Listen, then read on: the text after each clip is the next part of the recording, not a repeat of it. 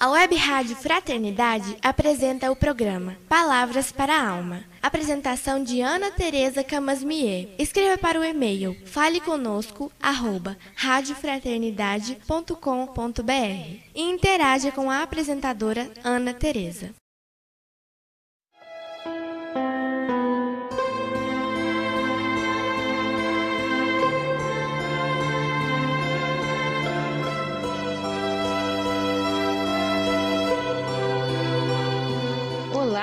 Amigos da Web Rádio Fraternidade. Aqui é Ana Tereza Camasmi e é com muita alegria que inicio mais um encontro aqui no nosso programa Palavras para a Alma.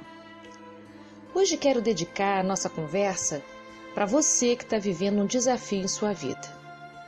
Existem desafios de muitos tamanhos diferentes ao longo da nossa jornada. Nós vamos conversar sobre aqueles desafios que nos parecem muito grandes e temos a impressão de que não iremos aguentar passar por eles. Nestas horas, duvidamos se vamos conseguir sair vivos diante de acontecimentos que são completamente inesperados para nós e que nos fazem visitar lugares sombrios em nossas almas. Quero lhe convidar a olhar para essa experiência a partir de algumas reflexões. Nosso aprendizado na escola, que a gente começa lá na infância e a gente leva para a nossa vida adulta toda, nos informa que se nos prepararmos bastante, se estudarmos com dedicação, teremos condições plenas para realizar uma prova. Tanto é que, quando o resultado não corresponde às nossas expectativas, a primeira certeza que nos vem é a de que não nos preparamos o suficiente para aquilo. Então, esse entendimento se confirma para todos nós diante de várias circunstâncias diferentes. Seja numa prova de motorista, um concurso público, uma seleção de emprego, a compra de um bem material, enfim. É simples de concluir que o bom resultado de uma prova está diretamente proporcional ao esforço que a gente faz para realizar. Então, quando nós estamos diante de alguma situação nova, não temos dúvidas de que, se nós nos prepararmos bastante, vamos ter condições de superar e alcançar um pleno êxito. Porém, quando as adversidades da vida chegam, quando um desafio existencial surge em nossa caminhada de modo inesperado, esse mesmo modo de agir já não nos é possível. E a primeira pergunta que aparece é: por quê? Como assim? Como algo pode surgir sem que tivéssemos nos preparado para isso? Sem sermos avisados com antecedência para podermos nos aprontar? E assim, quando nós nos percebemos tão vulneráveis, tão frágeis, cremos-nos sem condições para enfrentar o desafio. A percepção imediata é a de nos sentirmos muito pequenos, desamparados, despreparados, desprotegidos. Às vezes a gente até diz intimamente para nós mesmos: não vou dar conta. E assim, o desafio se torna muito grande, pois nossa postura é a de impotência diante dele. Gastamos tanta energia de ação na perplexidade, Perdemos ânimo numa espécie de nevoeiro que vemos diante de nós mesmos quando não encontramos razão para o que está vendo conosco. E é muito comum nestas situações escorregarmos para perguntas sem respostas, como por exemplo: que foi que eu fiz para merecer tudo isso? Onde foi que eu errei? São questões que advêm de uma visão muito curta sobre o sentido destes acontecimentos em nossas vidas. O que nos acontece nas experiências emocionais não tem como se encaixar nos métodos conhecidos que utilizamos para resolver os desafios que nós escolhemos viver. Não há como nos prepararmos para as perdas de entes queridos, para um desemprego repentino, para uma doença que se configura incurável. O que na verdade se dá é que a força que tanto queremos ter para poder ultrapassar sofrimentos desta ordem não está disponível antes que eles se apresentem para nós.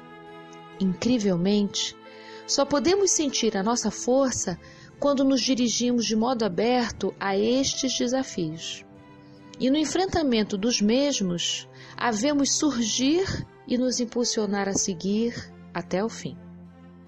E aos poucos, bem de mansinho, junto de nossas mãos sentimos a força de tantas outras, e junto de nossas palavras ouvimos o som de muitas outras.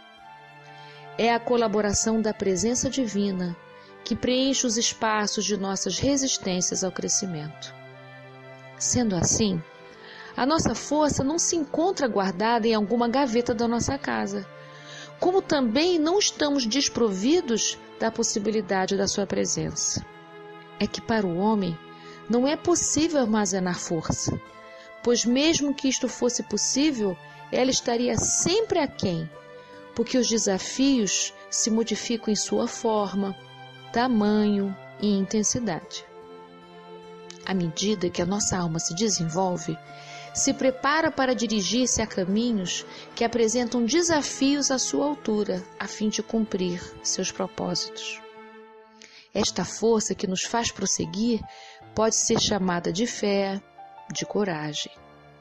E elas não nos são inatas, nem genéticas, e nem pertencem só aos santos, nem aos iluminados. São tecidas pelas nossas mãos, muitas vezes suadas com as linhas das adversidades da vida. E é aqui que o sentido do sofrimento faz todo sentido. As adversidades da vida não se apresentam a nós por castigo, nem merecimento ou qualquer coisa desta natureza. A vida é feita de ações e consequências. E é próprio de quem caminha muito buscar vencer-se cada vez mais, pois assim vai reconhecendo a sua capacidade, vai afirmando o seu tamanho. Se nenhuma dificuldade houvesse em nossa jornada por aqui, como saberíamos do que somos capazes de realizar e de suportar? É por isso que Emmanuel afirma no capítulo 52 do livro Fonte Viva: Não obstante, defrontado por toda espécie de dificuldades, segue para a frente. Então, amigos, é para seguirmos, é para ir adiante, é para cumprir nossa finalidade de seres espirituais que somos em uma breve jornada pela Terra. Recuar? Jamais. Desistir? Nem pensar. O momento agora é de fortalecimento da alma. E isto requer de nós uma afinação com os propósitos superiores da vida. Se conseguirmos entender que, para além dos difíceis momentos, nossa alma se dirige para o crescimento, podemos concordar com Emmanuel, ainda nesse mesmo capítulo 52, quando ele aconselha: Não recues diante da luta, se realmente já podes interessar o coração nos climas superiores da vida. Então, nosso benfeitor espiritual nos oferece uma excelente dica. A luta vale a pena se o nosso coração respira clima superior da vida. O que interessa ao nosso coração é o que nos estimula a prosseguir. Certamente, se é a atmosfera elevada a que desejamos transitar, é necessário que possamos desistir de nossas inconformações porque estas nos retiram de nossa rota. Pelo contrário, reclamar da luta nos enfraquece, nos desvia do essencial, desqualifica nossos esforços na direção do bem próprio e do bem comum.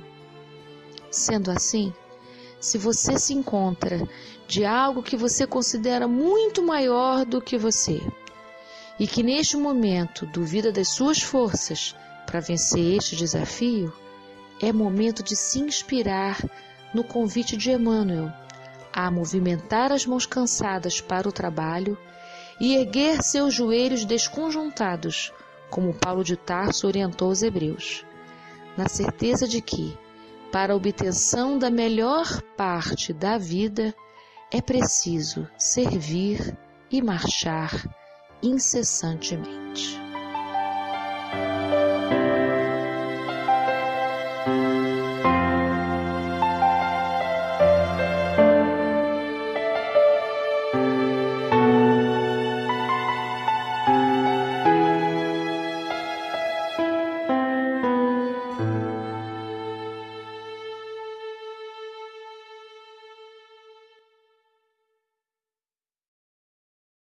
A Web Rádio Fraternidade apresentou o programa Palavras para a Alma. Apresentação de Ana Tereza Camasmier. Escreva para o e-mail faleconosco@radiofraternidade.com.br e interaja com a apresentadora Ana Tereza.